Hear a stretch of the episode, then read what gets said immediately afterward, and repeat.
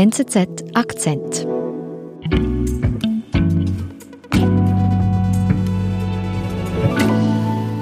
Die Idee, dass Frauen benutzt werden dürfen und dann noch mit diesem perfiden Kick, dass Frauen das ja eigentlich wollen, mhm. da sträuben sich mir die Nackenhaare. Und trotzdem gibt es gute Gründe, warum der Netflix-Film 365 Tage so erfolgreich ist. Über die Faszination spreche ich mit der Sexual- und Psychotherapeutin Danja Schifftan. Danja, was ist dir durch den Kopf gegangen, als du diesen Film gesehen hast? Mir ist unglaublich viel auf einmal durch den Kopf gegangen, was es auch gerade ziemlich anstrengend gemacht hat. Ein Aspekt, der mir natürlich schwer gefallen ist oder schwer verdaulich ist, ist der Aspekt von der sexuellen Gewalt, mhm. der sich wirklich wie ein roter Faden durch diesen ganzen Film hindurchzieht. Erklären wir doch erstmal kurz für all die, die den Film nicht gesehen haben, um was geht es? Also ganz einfach ausgedrückt geht es um einen schönen Mann, also einen schönen gefährlichen Mann, der eine schöne emanzipierte Frau entführt und sich zu eigen machen möchte und sie gleichzeitig motivieren möchte, sich in 365 Tagen, also in einem Jahr, in sich verliebt zu machen. Ich warte, bis du mich wählst, mich begehrst und freiwillig zu mir kommst. Aber provozier mich nicht, ich kann nicht sanft sein. Ich bin es nicht gewohnt, dass man mir nicht gehorcht. Was ich total spannend finde, dass man ihn ja als Mafia-Boss oder so als, als Gangster ablehnen sollte. Mhm, mh. Aber er hat dann wieder etwas sehr Zartes. Kannst du mich lehren, sanft zu sein?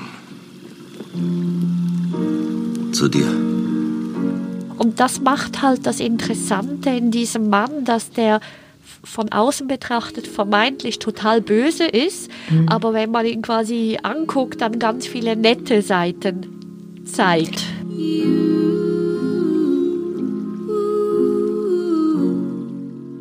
Vom Frauenaspekt her ist das schon längst mehr wie Gewalt. Also mhm. es geht gar nicht. Mhm. Die Tatsache, dass er sie festhält, überschreitet jegliche Grenzen. Mhm. Aber genau mit dem spielt der Film, dass er dann immer wieder einen Schritt zurück macht im Sinn von, naja, eigentlich ja nicht. Also er spielt mit dem Element von dem eigentlich. Und was ich schon bezeichnend finde, ist, dass eine Frau dargestellt wird, die sich zwar anfangs ein bisschen wehrt, aber dann ja ziemlich schnell gefügig wird und das auch genießt. Ich brauche keine 365 Tage. Und wieso? Ich dich jetzt schon liebe. Danja, seit Netflix diesen Film zeigt, hagelt es Kritik. Die weibliche Unterwerfung werde gefeiert, die sexuelle Gewalt romantisiert. Und ich muss schon sagen, auch eine feministische Seite in mir hat sich gefragt, warum sollte man diesen Film überhaupt schauen? Wie siehst du das? Also meine feministische Seite hat die ganze Zeit nur gekreischt mhm. bei diesem Film. Also die fand das total schlimm, weil genau diese Elemente von dieser Gewaltverherrlichung, auch überhaupt die Idee, dass Frauen benutzt werden dürfen und dann noch mit diesem perfiden Kick, dass Frauen das ja eigentlich wollen mhm. und diese Vermischung zwischen er befiehlt und sie ist einfach nur unterwürfig, da sträuben sich mir die Nackenhaare. Mhm. Aber es gibt auch eine sexologische Sicht auf das Ganze, die erklären könnte oder Ansätze haben könnte, warum ist der Film so wahnsinnig erfolgreich und quasi warum gucken ihn dennoch ganz viele Frauen, vielleicht sogar feministische Frauen, ohne dass sie jetzt schreien die ganze Zeit reihenweise davonrennen. Gut, dann ja aus sexologischer Sicht, warum ist dieser Film so erfolgreich? Das Spannende ist ja, dass wir seit Jahrhunderten quasi wissen, dass Frauen Fantasien haben von irgendwie erzwungenem Sex, von mhm. Sex, wo sie angebunden sind und sich mhm. nicht wehren können. Und all diese Gewaltfantasien, die spiegeln sich eben in gewissen Teilen in dem Film wieder, wo sich auch die, der Erfolg begründet. Woher kommen denn diese Fantasien? Also wie sind die erklärbar? Eine einfache Erklärung ist der Körper. Mhm. Also wir alle lernen irgendwo so in unserer frühen Jugend, vielleicht sogar Kindheit, Kindergarten, Anfang Schule, wie wir uns selber erregen können. Und viele Mädchen entdecken, wenn sie die Beine ganz stark zusammenpressen, dass sie dann eine Erregung spüren. Also sie lernen zum Beispiel beim Reiten oder sie pressen ein Plüschtier oder ein Kissen zwischen die Beine und merken, dass durch diesen Druck und Gegendruck eine Erregung hochkommt. Und jetzt müssen wir uns vorstellen, der ganze Körper ist in einer sehr hohen Spannung drinnen. Und da ist es nur körperlogisch, dass man dann auch kräftige Fantasien hat. Also in einem Zustand, wo man ja in so hohen Spannung ist, also so wie mhm. ein Brett, macht es keinen Sinn, dass man von irgendwelchen Blümchen und romantischen Szenarien fantasiert. Das geht körperlogisch nicht und so kommt es dazu. Also habe ich das richtig verstanden, dass zuerst der Körper, also zuerst ist der Körper in der Spannung und dann erst kommen die Bilder von diesen sexuellen Gewaltfantasien. Absolut. Ursprünglich ist das so. Mit der Zeit entdecken die Frauen, ah, das funktioniert. Mhm. Wenn ich mir dann so Bilder angucke, dann werde ich erregt. Also mit der Zeit kann man es dann auch umkehren und kann sich quasi die Bilder holen und dann in den Zustand gehen. Und das ist halt noch wichtig zum Verstehen, dass diese Frauen nicht einfach komisch sind hm. oder gestört sind gar, sondern dass es einer gewissen Logik folgt. Und äh, in, die, in diesem Sinne auch sehr verbreitet ist wahrscheinlich. Absolut. Also hm. es ist einiges verbreiteter, wie man annimmt. Hm was aber wiederum sich zum Beispiel eben im Erfolg von so einem Film zeigt mhm. oder von, ich weiß nicht, Fifty Shades of Grey, ja. der ja für viele so ein Türöffner war, wo dann plötzlich so, aha, es spricht offensichtlich die Menschen an. Und es kann mhm. auch nur ansprechen, wenn man in seinem Körper ja eine gewisse Resonanz spürt. Jetzt sind das eben Fantasien, wir sprechen von Bildern. Was passiert denn, wenn das wirklich auch in der Realität erprobt wird? Oder kommt es dann gar nicht dazu?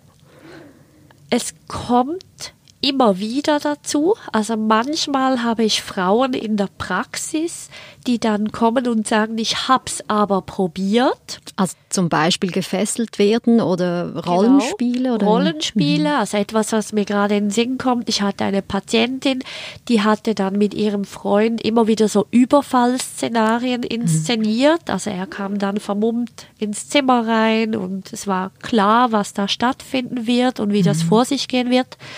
Aber das Interessante ist, dass es allermeistens so herauskommt, dass die Frauen dann enttäuscht sind. Mhm. Also das heißt, dass es dann gar nicht in der Realität die, diese Erregung bringt, wie es in der Fantasie bringt. Also in der Realität merken sie dann entweder es tut weh mhm. oder es ist gar nicht so aufregend oder eben es weckt sich dann die feministische Seite, die findet, mhm. das geht gar nicht oder es kommt dann die Sorge über den Partner, weil man den dann so ganz anders erlebt mhm. und so weiter. Mhm. Also in den wenigsten Fällen entspricht dann das auch sozusagen der, die Fantasie der Realität. Also das heißt, man darf auf keinen Fall daraus schließen, wenn jetzt so ein Film Erfolg hat, dass das auch wirklich ein Bedürfnis ist in der Realität von Frau und Mann. Genau, das sind für mich noch zwei Paar Schuhe. Also erstens mal für die Frau, dass sie selbst weiß, das bedeutet nicht, dass sie das in der Realität haben muss oder soll mhm. oder will. Also das sind große Unterschiede. Und für den Mann sowieso. Also viele Männer unterliegen dem Vorurteil, dass sie denken, ah, das bedeutet, Frauen möchten das mhm. eigentlich. Mhm. Das hat man lange gedacht, dass ja. diese Fantasien darüber Auskunft geben. Und viele Männer legitimieren auch ihre sexuelle Gewalt, die sie ausüben, über dieses Klischee, dass mhm. sie sagen, die Frauen wollen das eigentlich so. Und das ist sowieso falsch. Mhm.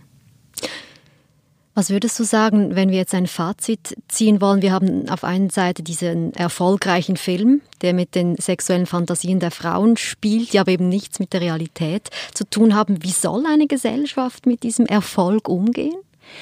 Das finde ich eine sehr interessante Frage, weil es genau auf diesen Punkt hinzielt. Halte ich es als Gesellschaft aus, einen Film zu gucken, der tatsächlich nur Fantasien widerspiegelt, mhm. ohne dass sie die Idee hat, das in die Realität zu ziehen? Mhm. Also es erfordert, finde ich, extrem viel Aufmerksamkeit und Verantwortung von jedem Zuschauer, dass er das laufend für sich äh, so analysieren kann, dass er quasi dem Penis oder der Vagina erlauben kann, das gut zu finden, was dort passiert, also erregend zu finden, aber gleichzeitig eine komplette Grenze ziehen kann zur Realität und genau wissen und umsetzen, tue ich das nicht, wenn mein Gegenüber das nicht will. Mhm. Das heißt, theoretisch dürfen wir den Film schauen und einfach nur genießen. Theoretisch könnte man so einen Film nur genießen.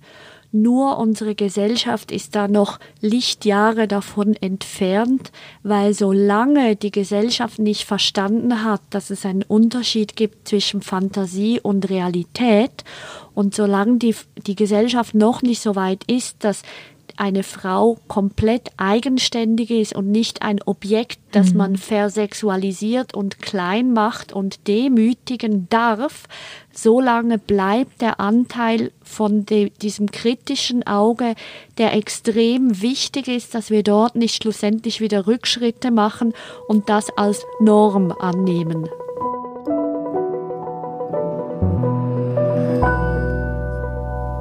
Tanja, vielen Dank für deinen Besuch im Studio und für das spannende Gespräch. Danke dir.